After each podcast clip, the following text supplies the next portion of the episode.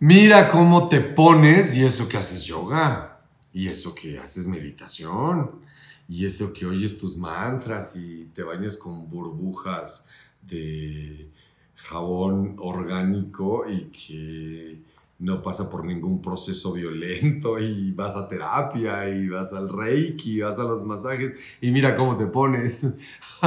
a ver, esto está basado no solo en comentarios, sino en experiencias personales tanto de alumnos como uno mismo, yo, y, y mucho que veo sobre lo que esperamos o creemos que es esta disciplina, ¿no? A ver, de entrada ya cualquiera que hace alguna de estas actividades ya va diluido, ¿eh? Ya va relajadito. O sea que la cosa podría estar más intensa. O sea, cualquiera de los que hacen yoga, meditación, van a la terapia y de todas formas de repente tienen esos calambres y provocan alguno que otro zafarrancho, bueno, pues la cosa ya está light. O sea, imaginemos cómo se iba a poner la cosa. Porque traemos una serie de condicionamientos, patrones, y convivimos al mismo tiempo con muchas personas que están al igual que nosotros en entendidos muy confusos de la vida, que de repente no es tan sencillo. Sin embargo, sí ayuda de sobremanera. Tomarnos un tiempo para respirar y para hacer ciertos movimientos, si es que lo estamos ejecutando de la forma correcta y lo estamos recibiendo para lo que es yoga, meditación y muchas de estas disciplinas tienen como principal objetivo que no nos volvamos locos, que podamos tener eh, mayor vigilancia sobre aquello que pasa en nuestra mente porque nos sentimos según pensamos.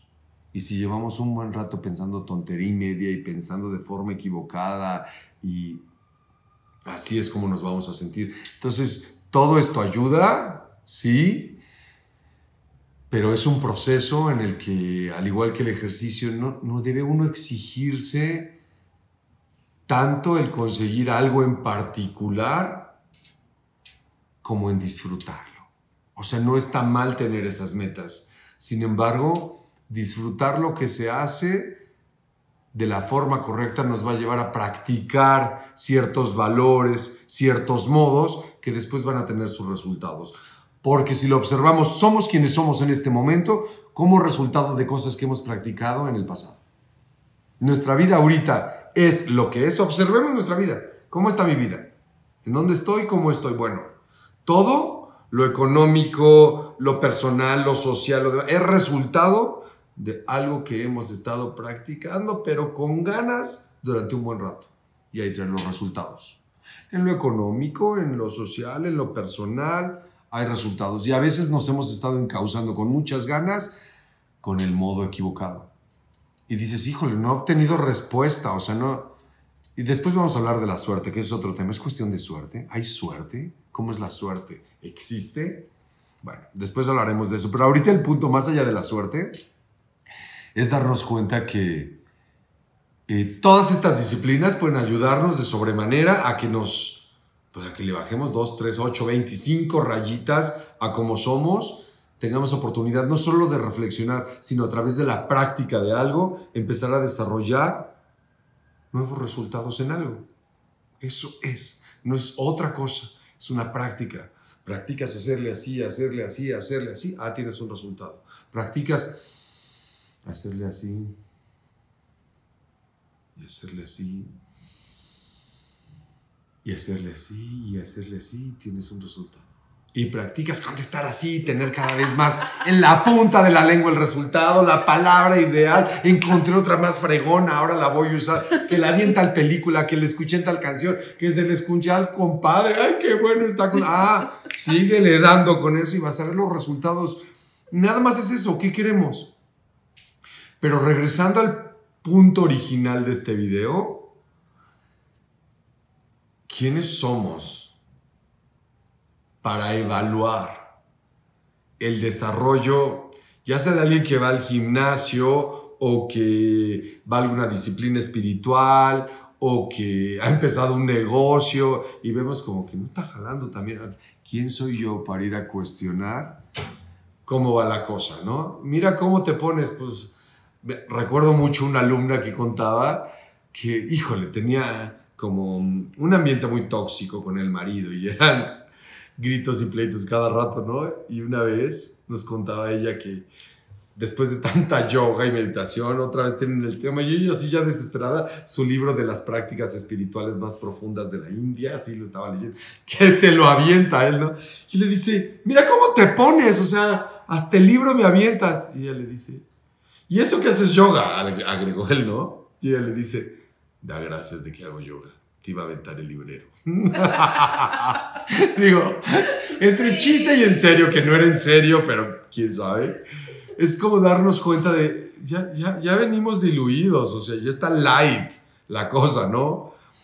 Y respetemos a más no poder el desarrollo y el proceso de cada quien. Y más bien, cuando veas a alguien hacer algo que a ti te parece que si tú estuvieras tan metido en yoga, tú estuvieras tan metido en terapia, tú ya no harías esas cosas. Bueno, cuando veas esas acciones, pon tus barbas a remojar. Mándanos un video de tu día las 24 horas y te contaremos qué encontramos. O sea, todos tenemos algo en lo que trabajar. No es ninguna justificación para utilizar la disciplina para fines equivocados, porque no es para ser flexible o más fuerte solo físicamente, ante todo es para fortalecer y flexibilizar mucho más nuestro cerebro. Principalmente es para eso. Pero el desarrollo y la paz que cada uno va sintiendo, pues sí, sí se va notando, sí la va uno, sí, ¿no? La, la va uno proyectando, pero es bien individual. Y también es una oportunidad este video para revisar si a lo mejor lo que hemos estado haciendo por un buen tiempo probablemente esté enfocado en un modo que no nos ha estado llevando a cambios bien interesantes, porque también es cierto, si llevamos un buen rato en esto y seguimos regándola, cabrón, y seguimos con aires de incienso y espiritualidad, pero no estamos siendo mejores personas, e incluso la disciplina ha estado fortaleciendo nuestra psicosis, nuestra neurosis, urge replantearnos cómo lo estamos haciendo, dónde lo estamos haciendo y buscar una nueva fuente sobre pues, todas estas terapias alternativas que existen para que no nos desquiciemos. Sí, sí, nos estamos desquiciando y lo podemos reconocer, puede ser nuestra propia práctica, nuestra propia terapia, la que nos esté dando lugar a más de lo mismo. Eso es aquí entre nosotros. Nos vemos pronto. Justo estaba pensando eso, que muchos es ya como escudo el hago yoga y tú eres el que me estás poniendo así. O sea, ya es como el escudo de estoy haciendo todo esto y tú. Es una joya lo que está diciendo, ojalá le estemos grabando. sí, porque es cierto, completamente. Y ya eso es como, ya no me puedes decir nada. O esa es otra cosa, ¿no? No me puedes decir nada porque yo fui ya a mi meditación y vengo muy tranquila y el del caos eres tú.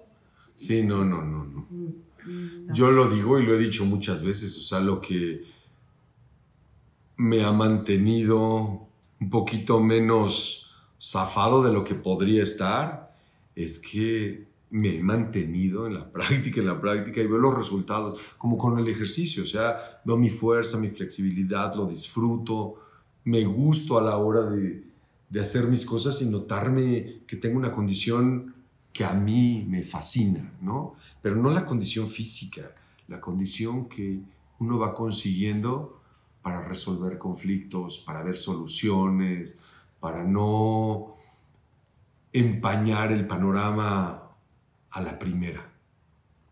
Pasa, ¿eh? Pasa, se empaña el panorama con años de práctica.